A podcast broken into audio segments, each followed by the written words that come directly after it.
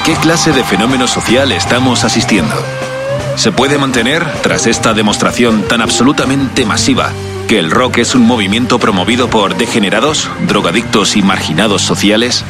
¿O es que estamos asistiendo, con una venda en los ojos, a las primeras batallas de una guerra entre lo viejo y lo nuevo, entre el futuro y el pasado? Todas estas preguntas que se hacía aquel periodista del New York Times en 1969 ya tienen respuesta. En 2019 el futuro está aquí y te las vamos a contar. En Rock FM, Woodstock, 50 años del festival que cambió el mundo. Capítulo 3, del boca a boca al WhatsApp. Que es un fenómeno musical, pero no es un fenómeno solo musical. Gusto fue una explosión de algo que no se conocía en ese momento y que nunca había ocurrido. Javier Vargas, virtuoso guitarrista español que ha compartido escenario con artistas de la talla de Carlos Santana, Prince, Glenn Hughes, Miguel Ríos y muchos más. Juntar eh, más de medio millón de personas en un descampado, en una granja, que lo organizó Michael Lang, que era un tipo muy arriesgado. Se montó un festival. Los mejores grupos de la época, por supuesto Crosby, Still, Nash Young, Jefferson Airplane, Janis Joplin, o Kenny Heat, este, Ten Years After, Los Who, Richie Havens, Joe Cocker, eh, Santana. Para mí es una maravilla ver tanta gente celebrando. 14 días antes de que su primer disco saliese al mercado, Carlos Santana, conocido como el chamán de la guitarra, sentaba las bases de una nueva perspectiva del rock and roll nos cuenta qué fue lo que sintió al salir al escenario delante de medio millón de personas. Armonía, unión. Ah, en ese tiempo estaba Vietnam como hay las guerras de hoy, pero los hippies eh, crean, creen y, creían y todavía creen los que, los que, los que son fuertes de corazón eh, de que sí, sí se puede ah, crear un mundo donde haga paz, armonía y unión y, y ¿cómo se dice? Despertar a, la gente que se acuerde que primero somos divinos, no somos burros. Mucho equipo, muchos vatios de sonido. José María Guzmán, miembro original de Cánovas Rodrigo Adolfo y Guzmán, versión española de Crosby Stills Nash Young. Mucha droga, mucha gente trabajando para que sonara para miles y miles de personas. Y todos juntos compartieron en un, en un sitio que fue declarado zona de guerra por la catástrofe de la lluvia que vino y todo.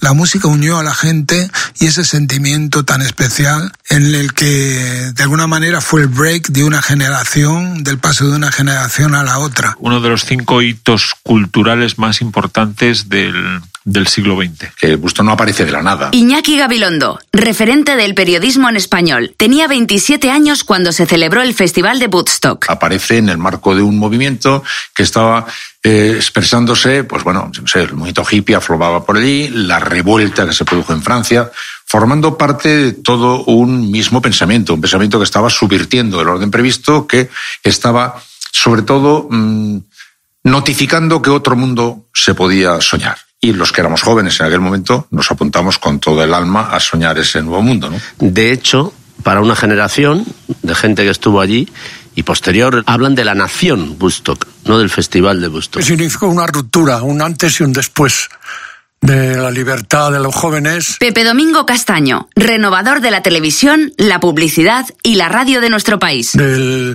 la manera de entender la vida, sobre todo, de olvidar un poco el pasado y mirar hacia adelante y de hacer un poco lo que te daba la gana, que es lo que realmente tiene que hacer la juventud, ¿no? Yo creo que fue el momento en que todo eso nació en un festival como este, ¿no? O sea, es que eh, a raíz del Festival de Woodstock se generó toda una cultura. A dos mil millas de Woodstock llegamos al estado de Wyoming, el gran Wyoming. Y una forma de entender la vida nueva. O sea, que no fue solo un festival de música, no tiene nada que ver con eso. Fue una concentración de gente que apostaba por otro tipo de vida y se creó una cultura alternativa que en su día se llamó contracultura. Hizo que la música de nuestros días explotara de esa manera tan increíble. Supuso un cambio en la percepción del disfrute de la música. Pepo Márquez, responsable de marketing de YouTube Music. O por lo menos supuso la visibilidad a nivel internacional de que algo estaba pasando con la música popular en, en, Estados Unidos. Y era un poco como para callar un poco la, lo que estaba pasando en, en Vietnam. Y que aquella música congregaba a muchísima gente, es decir... Que nadie se eh, había imaginado que iba a ocurrir eso, que tanta gente acudiera de tantos lados para la cita que había ahí. Además, los pósteres que utilizaron eran muy eh, muy normales, no había nada mediático. Sencillamente con el boca a boca se corrió la voz. Tenía un, un aspecto cultural más, de entre, más que de entretenimiento. Ahora el mensaje se había introducido en la música, el mensaje político, el mensaje social, desde los Weathermen hasta la lucha hippie, ya estaban reflejadas en, en las letras y, y bueno, esa explosión, que sí que lo fue, eh, sí que sentó un poco las bases para entender la fuerza que tiene la, la, música como vehículo de un mensaje contracultural y un mensaje social y político. Para mí eso es eh, lo, la enseñanza más destacable de, de aquello. Pero lo que era curioso es que Bob Dylan no fue al festival de Woodstock viviendo justo al lado. Piensa que para cuando se iba a celebrar el festival, Bob realmente quería tomarse un respiro. Larry Campbell, multiinstrumentista americano, mano derecha de Bob Dylan. No quería estar bajo los focos y el Festival de Woodstock precisamente era todo lo contrario. Y no creo que quisiera tener nada que ver con todo aquello. Simplemente quería esconderse en aquellos días. Tampoco es que lo sepa con seguridad, me lo figuro, por las veces que hemos charlado y, bueno, por conocerle de todo este tiempo. Creo que es probable. En esos años, en todo caso, solo quería estar con su familia. Bob Dylan, gran ausente de Woodstock. Pudo quitarse la espinita en la edición 25 aniversario de 1994. Le escuchamos con el que sería un himno para toda la generación de la contracultura. The Times They Are Changing. Woodstock, 50 años del festival que cambió el mundo en Rock FM. And admit that the waters around you have grown and accept it that soon you'll be drenched to the bone. If your time to you is worth saving, then you better start swimming or you'll sink like a stone, or the times they are a changing. Teresa Williams, cantautora country americana, nos cuenta de primera mano la evolución de la ciudad de Woodstock después del festival. Mucha gente que fue al festival se quedó. Amy, la hija de Levon, que es un buen amigo nuestro, comentó en un documental que antes del festival la localidad de Woodstock era genial. Y después dejó de serlo. Ella se crió allí. De modo que vio cómo el pueblo cambió drásticamente después del festival. La época hippie es, no solo es llevar rosas en el pelo, como decía Scott McKenzie, eh, sino que era, era una forma de vida, era una forma de vida que no solo eran drogas. Se puede vivir de otra manera, no quiere decir que haya que vivir en unas comunas, pero los que no fuimos a vivir a ninguna comuna entendimos que íbamos a vivir de otra manera y no nos inflamos de drogas ni nos morimos en los conciertos de rock and roll. Y la cultura hippie nos ha dejado buenas cosas. ¿Eh? No hay que, hay que mirar las cosas buenas porque todo tiene su parte positiva y esta parte positiva es eso, la abstracción, la espiritualidad, el carpe diem, el gozar de las cosas y el gozar de la música. ¿Qué se parece en Woodstock eh, o qué se parece Woodstock al Primavera Sound? Pues hombre, si le, si le quitas el sonido, sigue siendo una congregación de mogollón de gente delante de un escenario para ver tocar a, a, a otros, ¿no? O para ver interpretar a una serie de artistas. Pero bueno, todos sabemos que se ha perdido mucho en la transacción. La historia siempre va depurando lo que no gusta y al final se pierde mucho en el mensaje. Vamos a ver, el sistema enseguida reacciona para absorber eso y cortar de raíz.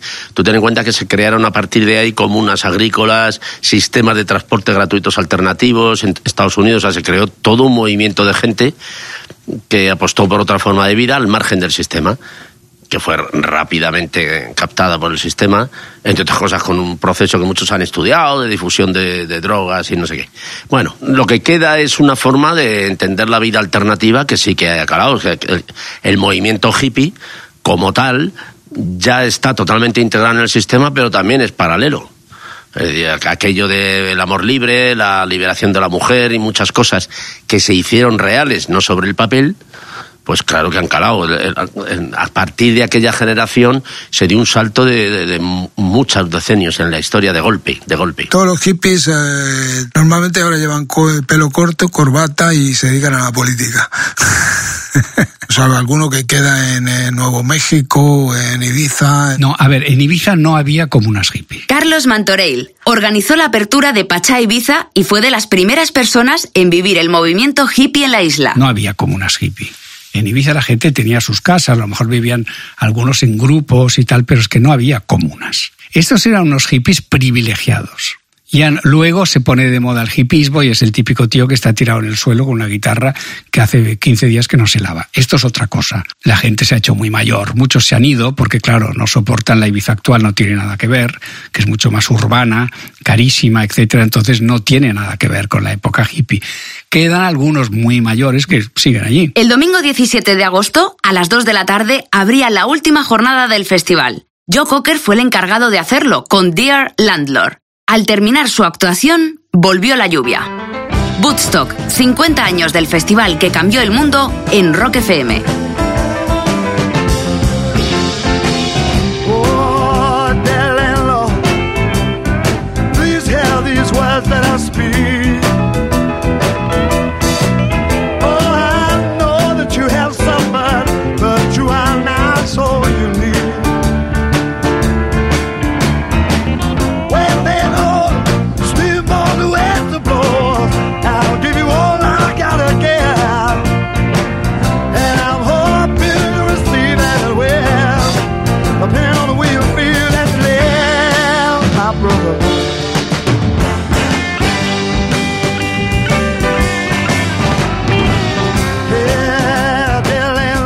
Estás escuchando Woodstock, 50 años del festival que cambió el mundo en Rock FM. Mientras en 1969 Estados Unidos era una película a todo color, en nuestro país... Bueno, en España estábamos un poquito alejados de, de Woodstock en todos los aspectos. Estábamos un poquito en pañales. Yo vivía en Francia. Cuando después vine a España, percibí que en España no se había sentido ese calambre como lo habíamos sentido nosotros en, en Francia. Se había sentido por sectores muy específicos. En la Francia que yo viví, el gran público lo vivía conectado con el movimiento de liberación, aquel de, de, poco explosivo, ingenuo, naif, soñador. ¿no? Era, había una forma de pensar única en un sentido, ¿eh? no, no estoy hablando de ideología política, sino de forma de entender la vida. Yo vivía en una ciudad de la Castilla Profunda que se llama Talavera de la Reina. Juan Pablo Ordúñez, el pirata, histórico comunicador de la radio musical. Y aquello en 1968, 1969, evidentemente nada tenía que ver con lo que se estaba cociendo al otro lado del Atlántico y sobre todo al otro lado de una actitud cultural muy diferente. Ocurren muchas cosas en todo el mundo. Por tanto, que era la explosión, la explosión festiva después de la explosión eh, social urbana que se ha vivido en Francia eh, y al tiempo que estaban produciendo otras explosiones de otro tipo. Aquella fotografía que se hizo mítica de un tipo enrollado en una manta que luego fue portada del disco de Bustock. Y entonces aquí salió una caja con tres vinilos y luego otro doble vinilo, total cinco discos. Pero dio la casualidad de que ese mismo año, bueno, el año 72, en el 72 yo me fui a Ámsterdam y entonces vi que en un cine estaban echando la película del Festival de Woodstock.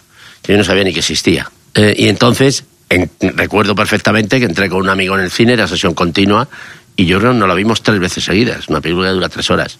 Nos quedamos hasta que nos echaron y estábamos allí alucinando completamente de ver a todos nuestros Yo me acuerdo perfectamente en el cine, vivía yo en Mar del Plata y le dije a mi madre, mamá, quiero ir a ver el gusto, te vienes conmigo y tal. Bueno, pues esa película hay mucho hippie, mucha droga. Y yo digo, no, ven, que ya verás, hay buena música, tal. Ten en cuenta que en aquel, en el año 72 no había venido absolutamente nadie a tocar aquí. Para mí significó el despertar en un crío, en un chaval como yo era, un hambre insaciable de conocer, de saber, de vivir, de buscar. Si eso estaba prohibido, imagínate cómo era la vida. Porque el festival, la película del Festival de Woodstock, aparte de los artistas, prácticamente el 50% del metraje está dedicado a todo lo que ocurría mientras tanto, porque fueron como 20 cámaras rodando sin parar durante los tres o cuatro días que duró, ¿no? Todo aquello. Que por cierto es una película que montó Scorsese. Escuchamos al cineasta hablar de su experiencia. Me cambió la vida en el sentido en que la música me equilibró al verle actuar de aquella manera. Claro, yo vi allí gente en pelotas, bañándose en el río, y todo esto pasó de un día para otro y fue un, un, cambio en mi vida espectacular. Yo ya no volví a ser el mismo. Ya no era yo cuando después de ver esa película algo cambió en mí. Aquello um, todavía sigue existiendo en mí. Al madrileño rastro han llegado los hippies y en su mundo multicolor y abigarrado han hallado inspiración. Veamos y oigamos cómo lo sienten ellos. Una España muy gris, muy represiva y muy sosa que teníamos, porque no, no hay que olvidar que en aquellos tiempos estaba Paquito. Estaba prohibido un concierto de música incluso hecho por gente a la que no entendíamos lo que decía. En los años 70, cuando, hice el, cuando hicimos el grupo de Cánovas, Rodrigo Adolfo y Guzmán, había una censura. Evidentemente te despertaba mucho la imaginación sin un Internet y con unos medios de comunicación en manos del gobierno de Franco, las cosas llevaban aquí con muchísimo retraso. O sea, yo creo que, que de Bustock nos enteramos cerca de dos años después de lo de, de, de lo de cuándo había pasado. El rock afortunadamente siempre ha tenido un componente de boca a boca importante. Y la gente te contaba y tus colegas te contaban. Me ha dicho un primo mío que vive en Francia que en Bustock tocó Jimi Hendrix y que llovió y que no sé qué y no sé cuánto. Y así te iba informando hasta que finalmente recogías una parte de la realidad de lo que había sido aquello, pero te llegaba por un pequeño recuadro en algún periódico y luego, eso sí, tiempo después llegaban los reportajes a las pocas revistas digamos, para gente joven que había en aquellos tiempos, ¿no? Había un mundo que era muy fácil de definir, era la libertad. Libertad que tenía un precio, y de ello trata la canción de Crosby, Stills, Nash Young que escuchamos a continuación, Find the Cost of Freedom, la penúltima que interpretaron. Woodstock, 50 años del festival que cambió el mundo en Rock FM.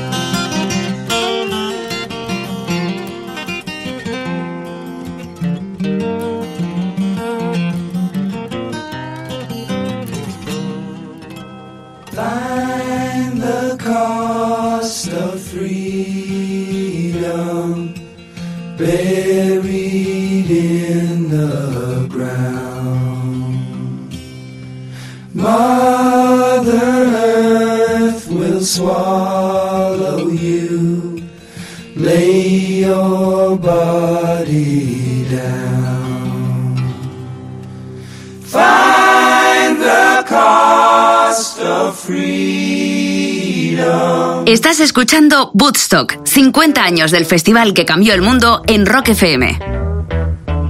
De una radio de onda media y una televisión en blanco y negro, ¿cómo hemos llegado hasta las redes sociales de hoy en día? ¿Cuánto tuvo Woodstock que ver en todo ello? Pepo Márquez, responsable de marketing de YouTube Music, nos lo cuenta. Comparado con toda la historia, obviamente estamos viviendo en muy poco tiempo unos cambios muy profundos eh, a nivel cultural. El proceso de transformación digital en los medios de comunicación. Javier Llano, director de emisoras musicales del Grupo Cope. Es eh, parejo al, al, de, al de otros, otros eh, ámbitos en la, en la sociedad, otras áreas. ¿no? Estamos en el ojo del huracán de la transformación digital de la sociedad en todos los ámbitos. La generación de nuestros padres solo tenían a disposición la radio, los periódicos y en, en, algunos casos la televisión. La prensa escrita coexistía con la radio.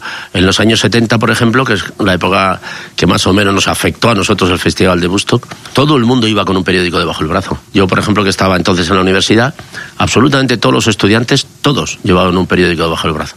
Ahora va sin ninguno lo lleva. Yo ya prácticamente no, no compro nunca ningún diario. Ahora nosotros tenemos una serie de soportes donde nosotros somos los curadores de ese contenido. Nuevas vías de comunicación entre los seres humanos. Eso es un cambio radical en, a la, a, en la manera de consumir información. Es decir, tú antes consumías lo que te lo que alguien decía que tenías que consumir y ahora tú eliges qué consumir. Pero bueno, cualquiera puede ser un medio de comunicación en, en Twitter. Sí es cierto que los medios de comunicación y los periodistas eh, nos defendemos, entre comillas, diciendo que eh, un vecino con una manguera, cuando hay un incendio, no es un bombero. Nos puede ayudar, pero no va a tener los medios, los recursos ni las credenciales, salvo que haya sido un bombero jubilado o retirado. ¿no? Cuando viene el camión de bomberos ya ahí nos sentimos seguros ¿no? y decimos, vale, estos señores me van a salvar. Lo que ocurre que en esas redes sociales también estamos los medios de comunicación, que somos las marcas más fiables, que llevamos ahí los valores que teníamos en el eh, mundo fuera de línea, en el mundo tradicional. Ahora ya los medios han cambiado. Hubo un momento en que ya digamos que llegó la democracia, hubo más libertad de, comunicación, más libertad de, de expresión pero de estos ya también fueron conscientes y entonces ahora las grandes corporaciones han comprado todos los medios de comunicación. Ellos saben, por ejemplo, que la prensa escrita es absolutamente ruinosa, pierden muchos millones de euros al año, pero esto no les importa, porque ellos tienen los medios de comunicación para otra cosa distinta. Por un lado, para que se comunique aquello que ellos quieren y fundamentalmente para que no se comunique aquello que, ellos no quieren. Y eso les cuesta dinero y no les importa. Claro, en los últimos tiempos, sobre todo con la aparición de las redes sociales. José Molina, miembro del medio sin ánimo de lucro Maldita.es, creadores de marcas como Maldita Hemeroteca o Maldito Bulo. Es mucho más fácil que se propague y se viralice la información. Actualmente, además, estamos en un momento en que hay una pérdida de credibilidad con respecto a los medios de comunicación, porque por ejemplo, ahora se cuestiona todo más, eh, están en auge las teorías conspiranoicas, por ejemplo, la gente que defiende las antivacunas está ganando terreno. Eh, porque hay muchas, muchos más momentos. Nos sigue contando Pepo Márquez, responsable de marketing de YouTube Music, pero esta vez ayudado por su hija de menos de un año, Aurora. De exposición y donde, donde el, el usuario tiene que elegir y además le bombardean desde diferentes sitios. Es decir, tú si, si tienes un, una cuenta de Facebook y tienes muchos amigos, cada amigo puede ser casi como un medio de comunicación para ti. Actualmente eh, la gente tiende a consumir eh, la información que espera tener. O sea, cada vez eh, se producen más, como se llama en la teoría de medios de comunicación, cámaras de eco. Esto es que las personas solo escuchan cosas que, quieren escuchar. Creo que no estamos educados creo que nos falta primero una educación de base, un sistema, falla el sistema, en el sentido de que no estamos educados para filtrar tanto y además nos falta mucha autocrítica. Y somos muy manipulables. Yo creo que siempre hemos sido muy manipulables, pero ahora somos mucho más manipulables porque hay muchas más oportunidades de manipularnos. Ahora nos cuesta más también eh, diferenciar qué es información y qué no, porque eh, hemos perdido el, ancla informativa. Antes asociábamos la información a los formatos de los periódicos, los telediarios, los boletines radiofónicos. Todo esto lo asumíamos como si fuese información, eh, noticias. Cada vez se, se, consumen más noticias de forma aislada, sin contexto. Por ejemplo, te llega simplemente una foto de una frase que recibes por WhatsApp que no tiene fuente, está descontextualizada totalmente. Madrugada del sábado al domingo 17 de agosto de 1969. Creedence Clearwater Revival se sube al escenario alrededor de la medianoche y empezaron con esta canción, Born on the Bayou. Woodstock, 50 años del festival que cambió el mundo en Rock FM.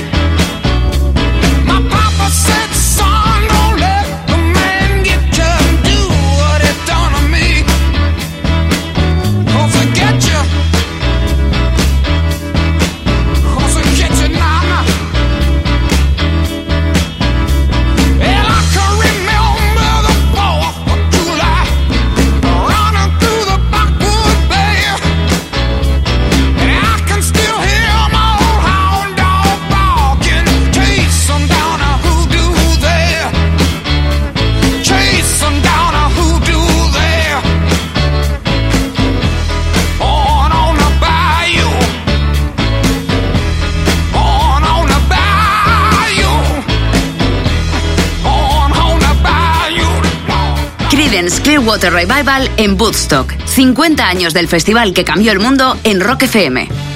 Desde el New York Times hablando de manera exagerada sobre la cantidad de marihuana que se estaba consumiendo, pasando por el leve y malintencionado reflejo que tuvo el festival en nuestro país.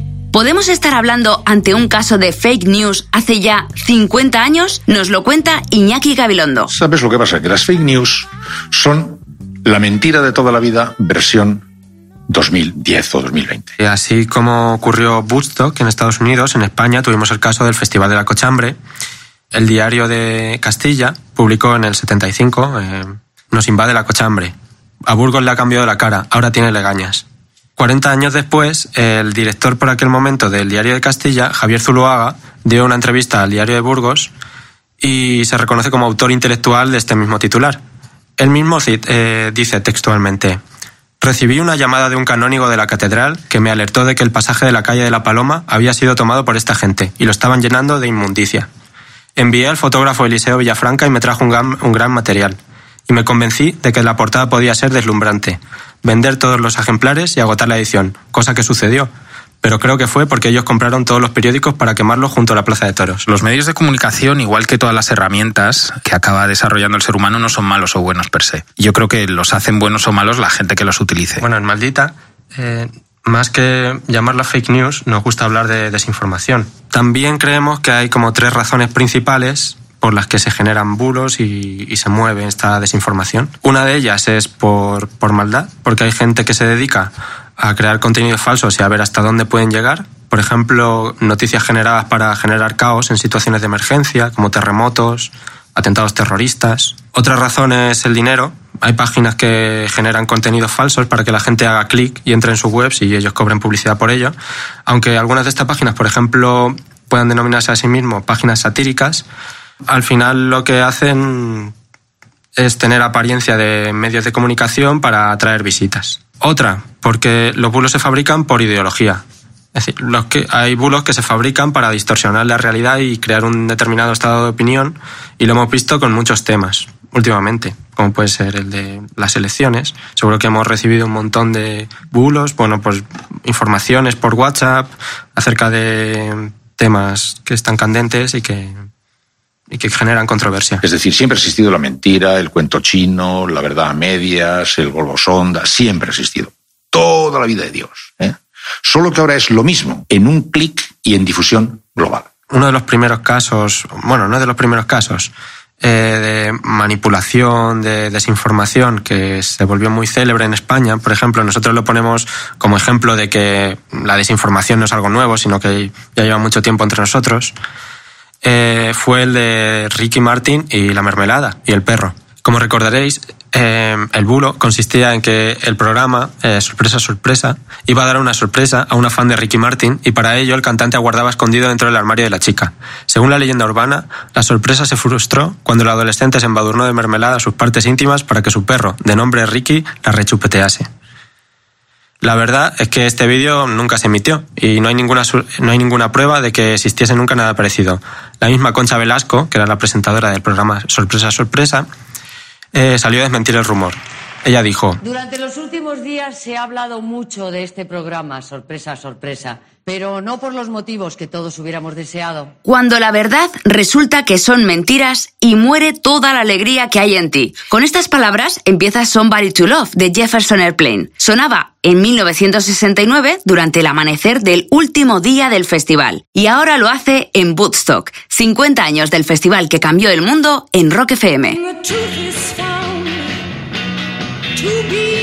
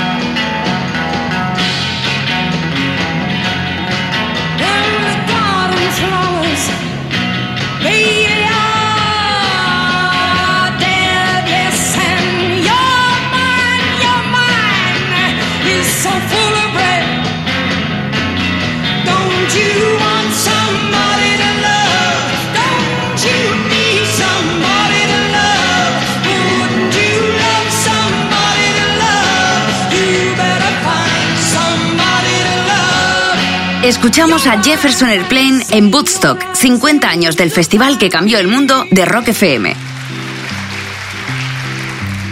El rock en televisión es anterior al Festival de Woodstock, pero el incremento de su presencia sí que se debe a él. En nuestro país sucedía algo parecido, y Pepe Domingo Castaño fue el encargado de traer la música a nuestros hogares. Estaba yo en Radio Centro haciendo Disco Parada, un programa de música por la tarde, y me llamaron para hacer a todo ritmo. Era un programa, una copia descarada del Top of the Pops. Era una lista de éxitos donde siempre sonaba el número uno y las canciones que aspiraban a número uno. Firmamos por 13 programas y las críticas fueron brutales, porque entonces todo lo nuevo era malo. Se metieron conmigo por cómo presentaba, porque lo hacíamos subidos en un andamio. O sea, rompimos moldes de todo lo que había hasta entonces y eso te cuesta romper moldes te cuesta que se metan contigo. Duró los 13 programas, se acabó y, y nunca más volvió. Hasta que presenté, antes de 300 millones, Voces a 45, que fue de los primeros programas de televisión que se cantaba en directo, con lo cual mucha gente no quería ir, porque no valía el playback. Y luego ya vino 300 millones. Había un programa que para mí era, era necesario ver, era sagrado, un programa que se llamaba, ah, me parece que se llamaba Ritmo 70. Y lo hacían Pepe Palau, que era un comentarista de jazz, y José María Íñigo. Íñigo, que venía de Bilbao y era un crítico musical, estaba con un programa en el que empezamos Solera, que el primer grupo en el año 73 tenía un programa que se llamaba Estudio Abierto y salíamos en blanco y negro. Se provocó eh, la difusión de muchos grupos, que salían mm, videoclips de la época y daban información y, y entonces te qued- veías el programa y te quedabas con la, con la copla y luego tú ya ibas ampliando, te ibas buscando la vida para saber más de lo que, de lo que habías visto, ¿no? Desde el principio de los años 60, que ya había un programa llamado Musical 1405, donde salían los primeros grupos de pop de aquí, como los Mustang, los Gatos Negros, los Salvajes, eh, los Brincos, los Bravos, todos esos grupos que entonces los teníamos los niños totalmente mitificados. Desde entonces siempre hubo música en la televisión. No es como ahora que solo hay un programa musical que yo conozca. Yo era un, un personaje del rock and roll que saltó esa valla y que de vez en cuando salía en los medios, o sea, salía, hacía eh, pues el aplauso con, con mi vlog, me llamaban para, coño, estuve en 300 millas, en todos los grandes programas, prácticamente, eh, algunos de los programas de Chicho y Ibáñez Serrador, fui a aquellos programas eh, multitudinarios de, de grandes audiencias, están todavía colgados por ahí. Caso más increíble es el de aplauso, que la última actuación de Bob Scott en un plató se hizo en, en España, en Madrid, en Prado del Rey, en el programa Aplauso. En la portada de aplauso y por primera vez en España, AC/DC. No era un público que iba a consumir música, era un público que iba a, como ya te decía, como se definía entonces la nación Bustock, eran una gente que creía en una forma de entender la vida que tenía. Y los, los músicos eran parte de esa existencia. Eran la parte visible mm, o su referencia um, más mítica, ¿no? O sea, eran, eran sus ídolos realmente. Ahora no, ahora la, música es un bien de consumo más. Y quiero decir que el espectro al que puede llegar un grupo, yo qué sé, Red Hot Chili Peppers puede ser desde un votante de Vox o uno de Podemos, pasando por todo el espectro político. Antes no era así. Bueno, lo cual no quiere decir que no hubiera gente de derechas que consumía a Jimi Hendrix, efectivamente. Pero Jimi Hendrix no estaba de su lado, ni la mayoría de la gente que iba a ver a Jimi Hendrix. Jimi Hendrix, encargado de cerrar el festival ya durante la mañana del lunes 18. Fire no pudo faltar y ahora la escuchamos nosotros. Woodstock, 50 años del festival que cambió el mundo en Rock FM.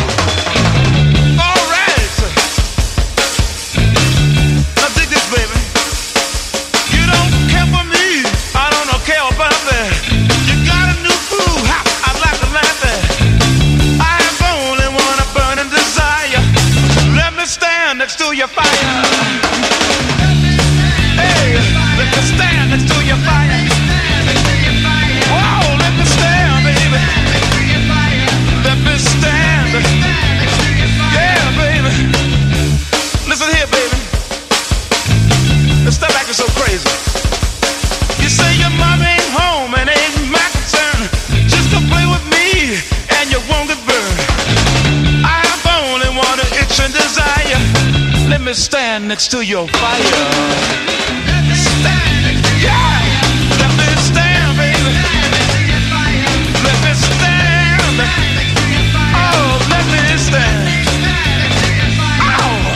Está Fire de Jimi Hendrix, canción que nunca llegó a editarse como single. Raro en una época en la que el formato de 45 revoluciones por minuto era el más famoso. Más tarde llegaron los álbumes, pero 50 años después parece que las canciones vuelven a consumirse de manera individual. Eso sí, esta vez acompañadas de su respectivo vídeo. Pepo Márquez, responsable de marketing de YouTube Music, sabe mucho del tema. Bueno, la, la imagen es el soporte más potente que hay. Una imagen eh, puede exponerse sin necesidad de explicarla y el receptor puede entender qué es lo que hay ahí.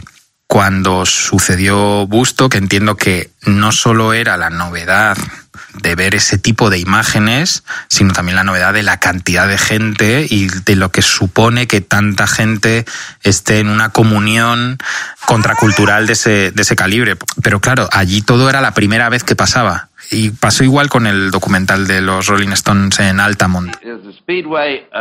Si abren el circuito de Altamont, podemos contratar publicidad para que lo vean quienes vayan a venir. Si los Rolling Stones no quieren esa publicidad, porque al ser un evento benéfico no van a ganar dinero con ello, yo me la quedo.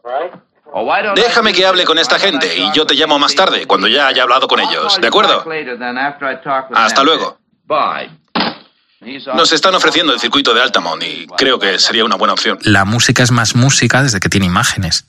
Los discos de música clásica, antes cuando se vendían en las tiendas a principios de siglo, se vendían sin portada. Las portadas fueron un, un elemento de marketing para vender más discos. Imagínate lo que ha evolucionado desde entonces, ¿no? Antes solo se veían, se vendían en sobres. Al final la, portada aparece el primer fotograma del, del vídeo, ¿no? Al que se asocia una música. Desde esa portada hasta lo que tenemos ahora, hemos puesto movimiento y, una historia a, una música. Me parece increíble la potencia que tiene. Eh, The Buggles, mm, en su mítica canción, decía que Video killed the radio star. Y MTV, eh, la primera vez que salió en el aire, dejó claro que, que, el- que a partir de ese momento era el vídeo lo que iba a marcar la, la industria de la música, no la imagen en realidad. Aquí estamos. Bienvenidos a la MTV, la primera televisión musical, 24 horas y en estéreo. Ha nacido un nuevo concepto. En TV es una radio, es una radio con, con imágenes, ¿no? Y trabajan en paralelo. Ya tenemos ya un medio audiovisual que también eh, nos informa, nos prescribe, nos cuenta cosas de música. En, los 90 eh, y ya entrando en el siglo XXI, YouTube sustituye a, a, NTV, tenemos el acceso a las imágenes y a la música eh, vía streaming, pero necesitábamos una buena rapidez, una rapidez en la transmisión de datos. En cuanto llegó el 4G, evidentemente, eh, NTV ya dejó de emitir videoclips prácticamente. No, no es su, su, la base de su, de, de- su negocio. ¿no? Y, y la principal plataforma de difusión de música en, en streaming es YouTube. El 86% de la música que se escucha en el mundo se escucha en YouTube. Esto significa que de alguna, alguna manera eh, ese 86% de oyentes están, si quieren, expuestos también a una imagen. Que YouTube tiene 15 años, es decir, eh, están tan instaladas también en, en nuestro día a día que ya no nos acordamos lo que era, lo que era eh, la música sin YouTube. Sí que creo que ya no hay tantas oportunidades para que a la gente le estalle el cerebro, porque ya estamos acostumbrados a la, a la superexposición, ¿no? Nunca antes se ha escuchado tanta música como ahora. Es decir, la industria antigua tuvo un- una fecha de caducidad y no se supieron adaptar. Lo que pasó es que la gente empezó a notar que el verdadero valor del soporte estaba en la música, no en, no, no en la portada, no en la caja, no en el disco. Hoy, un chico de Kuala Lumpur o una chica de Vietnam esté ahora mismo, mientras tú y yo estamos hablando, haciendo una canción que la va a subir a YouTube o a SoundCloud o a donde sea, cualquier plataforma, y yo mañana puedo disfrutar de esa canción. Que esa canción le pueda cambiar la vida a la persona que le esté escuchando. También las generaciones más jóvenes nos tienen que enseñar y nos tienen que, que guiar cómo se consume esto, ¿no?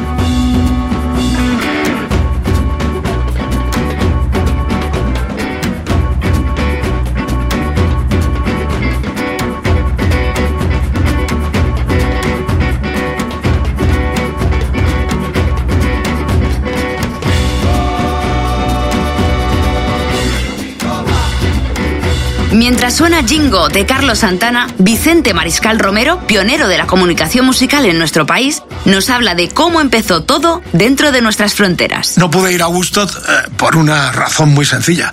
Yo estaba en la mili. Lo hacía aquí en Madrid, tenía un capitán de Sevilla, que era un cafre, era un, un animal que me, me castigó. Y directamente no pude ir ni siquiera al, al Festival de Gusto que ya yo tenía en el 68, el programa mío Musicolandia, que era un reflejo de todo lo que se tocaba allí, ni tampoco en el 70, que quería ver a Hendrix, y fue una frustración, odia ese capitán para el resto de mi vida.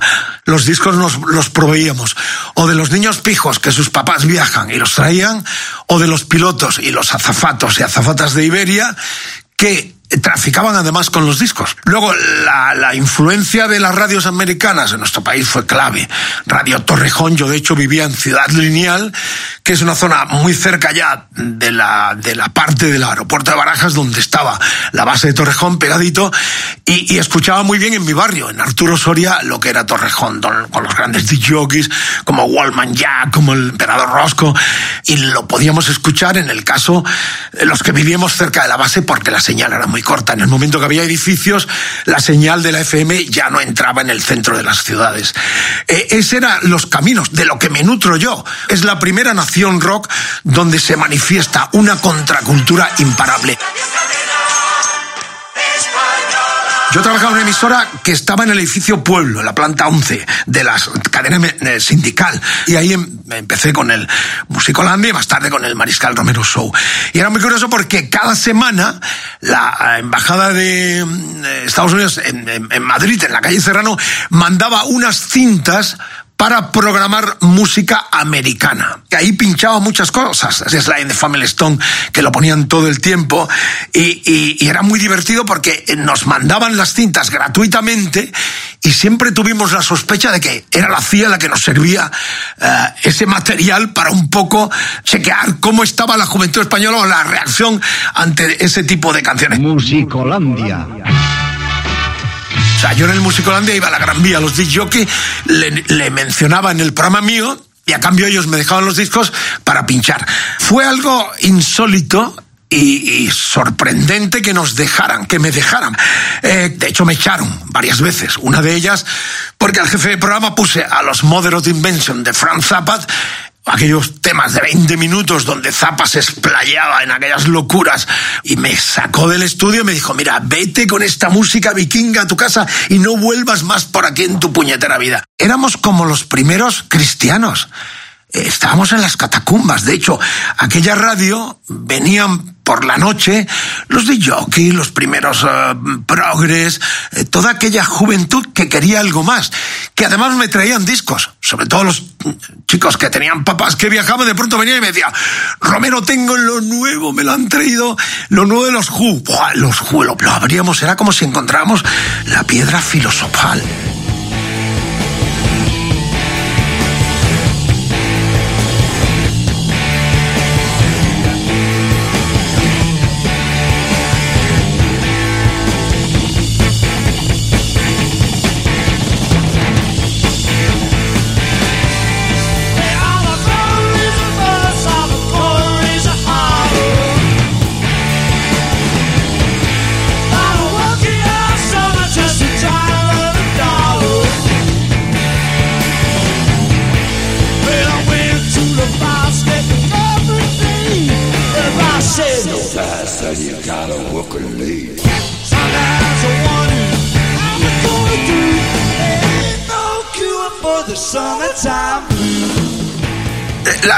Musical no existía. Aquí estaban, pues, eh, Íñigo, Pepe Palau, eh, Ángel Álvarez. Era todo muy engolonado, muy de locutor presentando música.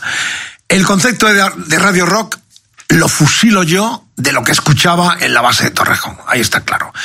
El concepto de cabalgar sobre los discos con una máxima de no pisar nunca la voz de los cantantes. Me apasionaba. En aquella emisora Radio Centro, donde yo hice el Musicolandia más tarde, el Mariscal Romero Show, había mucha gente de Radio Nacional. Y allí estaba un tipo fantástico, Hermino Verdú, que me, me, quería mucho. El tipo le encantaba que yo hiciera radio de pie, esa agilidad que tenía, esos nombres nuevos que a él le, le producían curiosidad, ¿no? Esas nuevas músicas. Y, y me invitó a Luxemburgo. Y claro, yo me volví loco. Dije, ya, me apunto ya porque era la gran emisora donde en Europa, cuando terminan las radios piratas, se emitía los grandes programas musicales. Y a ella venía el emperador Rosco, venía Tony Prince, los mejores DJs de Europa transmitían desde la villa Louvigny.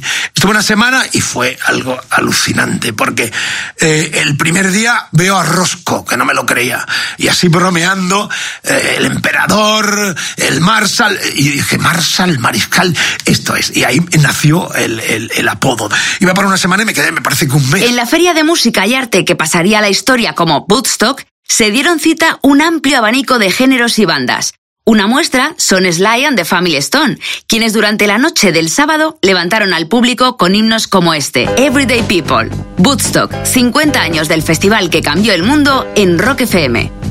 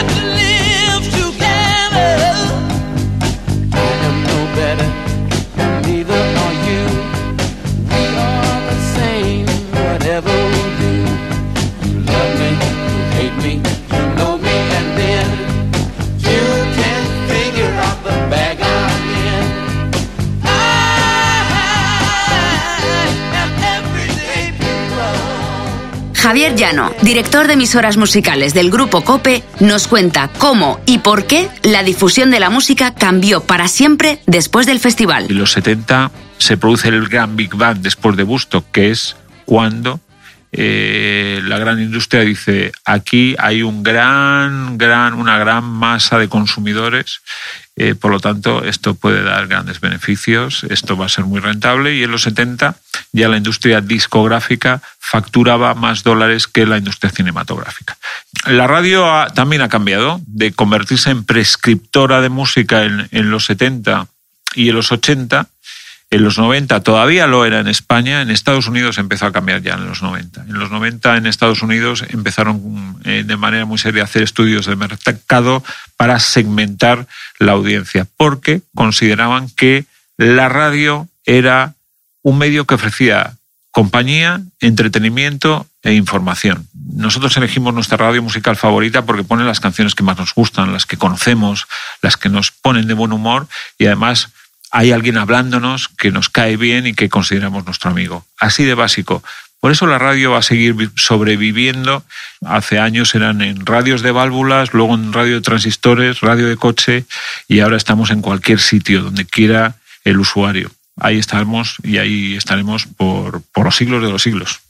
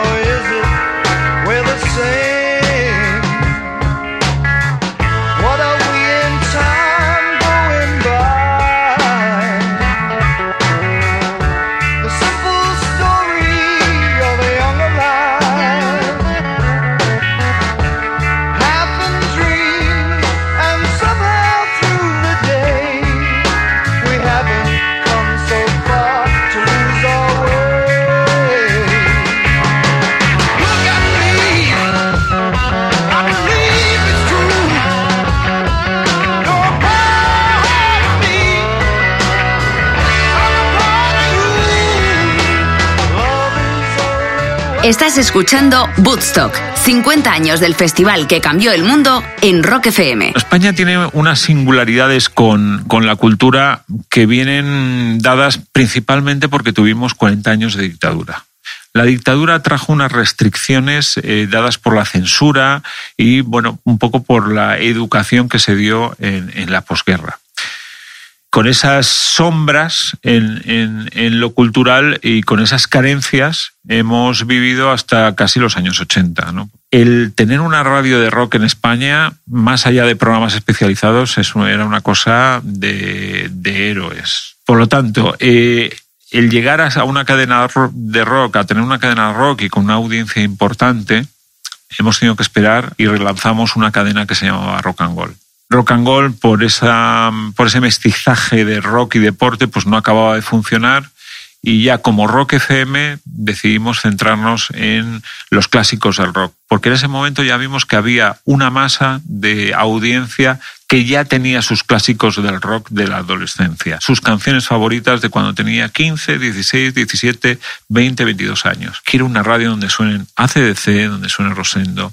donde suene Queen, donde suene Guns N' Roses, donde suene Metallica, donde suenen también los Stones, y nos hemos puesto a hacerlo. Y básicamente ese es el milagro de Rock FM, no es otro. Y aquí estamos.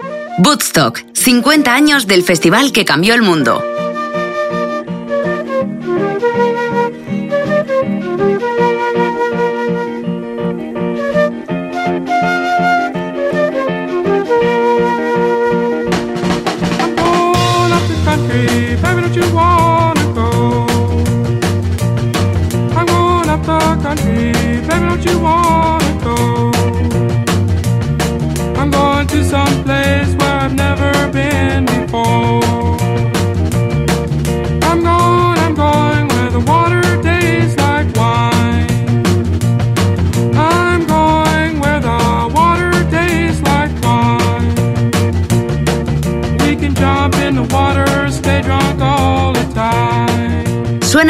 Heat con Going Up the Country. Lo hicieron entre The Incredible String Band y Mountain, para quienes Woodstock fue solamente su tercer concierto.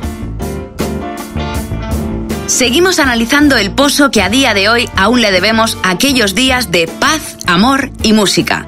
Woodstock, 50 años del festival que cambió el mundo de Rock FM. Se consideró, desde el pensamiento más instalado en aquel momento, se burlaba de aquello diciendo esto no va a dejar nada porque enseguida se va a evaporar y después, pasado el tiempo, ahora se le considera el culpable de un montón de cosas que ahora mismo padece el mundo. Yo creo que Apple sí que tuvo un espíritu muy, muy cercano al mundo de los hippies. Chema Alonso, hacker de profesión, experto en ciberseguridad. Steve Jobs en, aquel, en su juventud lo vivió muy de cerca y con las drogas incluso y que inspirado por el movimiento hippie y, hoy en día cuando viajas a Estados Unidos y estás en Facebook y estás viendo a los a los ingenieros de Apple o de Google yo he tenido la suerte de estar en Google X y verlos allí trabajando en las conversaciones siempre hay una parte de que el bien común de cómo devolvemos a la sociedad etcétera incluso Facebook que últimamente los medios de comunicación la han le han recibido muchos palos por todo, pues, por todo lo que ha sucedido con los datos y con la privacidad, etcétera.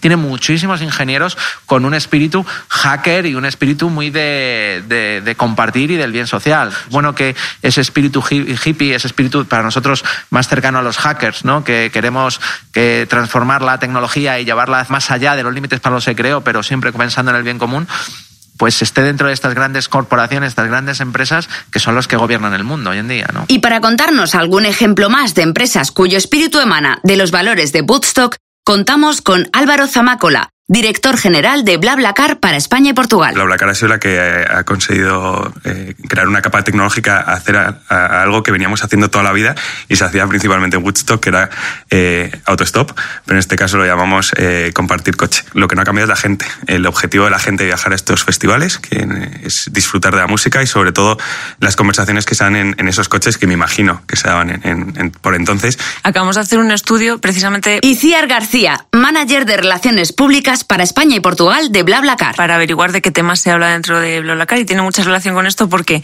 el primer tema del que se habla suele ser origen y destino, de dónde vengo, dónde voy, recomendaciones, dónde, dónde se puede comer allí. Eh, el segundo tema suele ser trabajo, que es un tema típico para romper el hielo.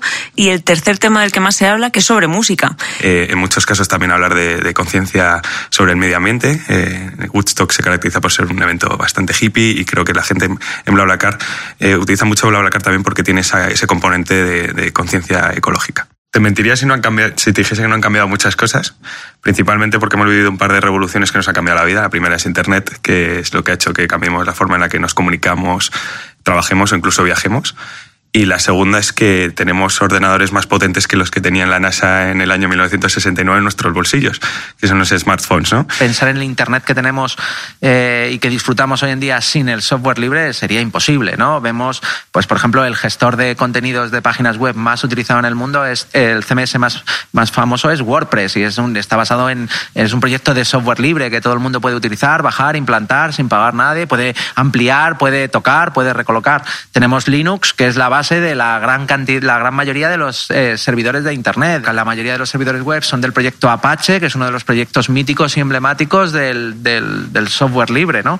sería posible pensar Internet hoy en día sin, sin el software libre. No hubiera avanzado tan rápido. ¿no? Por cada página web que hubiéramos tenido que montar para comunidades pues, de aficionados, de amigos de un determinado tema, amigos de, de los coleccionables de cromos o de las múltiples comunidades que existen hoy en día, hubieran tenido que pagar, un, hubieran tenido una barrera económica para acceso a la tecnología, al software, probablemente no hubiéramos tenido el Internet que tenemos hoy en día tan rico y un proyecto que no es eh, ta- tan tecnológico en sí mismo como es la Wikipedia, donde tenemos pues una plataforma colaborativa donde mucha gente con, invierte su tiempo, que es lo más valioso que tenemos, en llevar el conocimiento a todo el mundo, ¿no? Y es impensable hoy en día para una empresa que hace tecnología no aportar al mundo del software libre. Así que no es que se haya convertido en algo, un espíritu que haya impregnado, es que ya ha cambiado la manera de, funcionar de las empresas y de las personas. El pretexto de la filosofía contracultural del todo es de todos y para todos vive hoy en cada clic que hacemos, tal y como nos contaba el hacker Chema Alonso.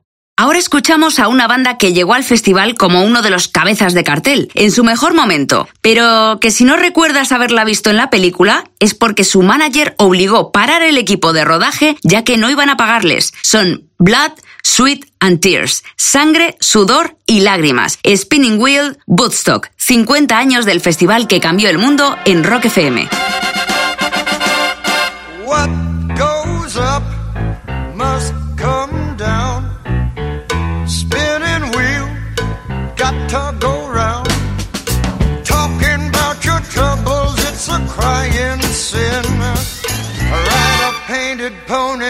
The spinning wheel spin. You got no money and you, you got no home. Spinning wheel, all alone. Talking about your troubles and you, you never learn. Ride a painted pony, let the spinning wheel turn.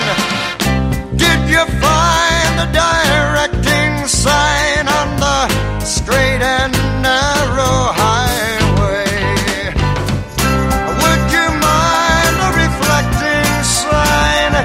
Let it shine within your mind and show you the colors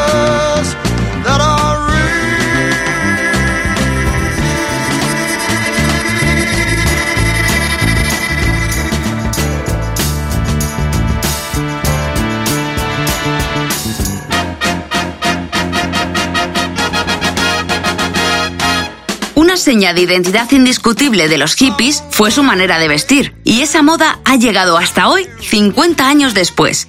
Lorenzo Caprile, modisto y diseñador, nos habla de esa revolución. El movimiento hippie no es que haya influido, es que ha marcado además unos años muy concretos, mm, que estamos hablando de finales de los 60 y los primerísimos 70. La moda hippie representa Merel, primera diseñadora en traer la moda hippie a Ibiza. sobre todo la libertad, la libertad de expresión y la libertad de vestirte como tú te sientas bien. mucho más desenfadada, menos encorsetada, la recuperación de las prendas, eh, digamos, folclóricas, étnicas, el mezclar em, todo tipo de texturas, de estampados, de materiales. Se ve en los colores, en, en la facilidad de caer la prenda sin pudor. Es como abierta, vaporosa. Y ahora mismo ese estilo hippie cada dos por tres lo vemos reinterpretado y reposicionado en las pasarelas y en todas las colecciones. Hoy en día en Instagram, por ejemplo, en las redes sociales se llama bohemian o boho o hippie chic, pero es... El neo hippie o el hippie burgués o el hippie romántico. No hay año en el que eh, abras una revista de estas que se dedica a resumir un poco las tendencias de cada temporada que no haya un recuadro, porque ya es un estilo muy concreto de la industria de la moda, por supuesto que ha influido muchísimo. Yo creo que hoy en día eh, la gente más que nunca quiere la ropa más natural, ecológico, no eh, artificial o sintético. Hoy, medio siglo después de aquel festival, seguimos glorificando aquellos valores de la contracultura que han convertido al mundo en lo que es. Y aquellos héroes de 1969 hicieron lo mismo con sus antecesores.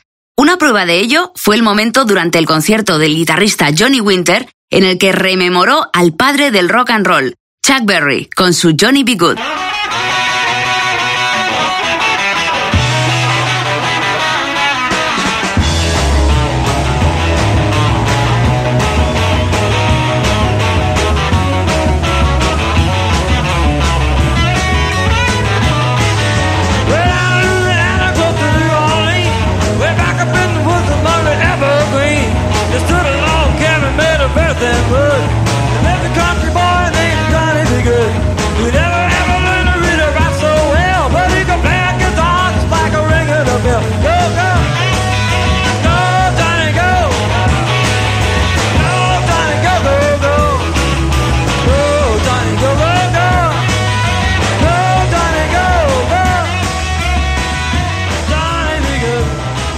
Hecho siempre mucha gracia, he discutido en 40.000 foros con la gente de mi edad y eso, que comentan estos tiempos como, ah, esos tiempos, claro", pero nos dais cuenta que prácticamente toda nuestra manera de vivir y todos los sistemas que en este momento construyen el pensamiento occidental de la libertad del hombre, de los derechos del hombre, de su manera de vivir, están apuntalados de, de- de estos momentos que estáis considerando que no sirvieron para nada. ¿Cómo que no sirvieron para nada? Lo cambió completamente todo. Hace mucho ruido el árbol que se cae y muy poco la hierba que crece, pero la hierba estaba creciendo. Y creciendo sigue. Conocer el pasado como herramienta para entender el presente y construir el futuro. Hace medio siglo el mundo cambió para siempre y esa hierba de la que nos habla Iñaki Gabilondo se ha colado hasta el tuétano de la sociedad. Nuestra responsabilidad es hacer que dentro de otros 50 años podamos seguir rindiéndole homenaje aquellos tres días de paz, amor y música. 15, 16, 17 y 18 de agosto de 1969. Woodstock, 50 años del festival que cambió el mundo de Rock FM.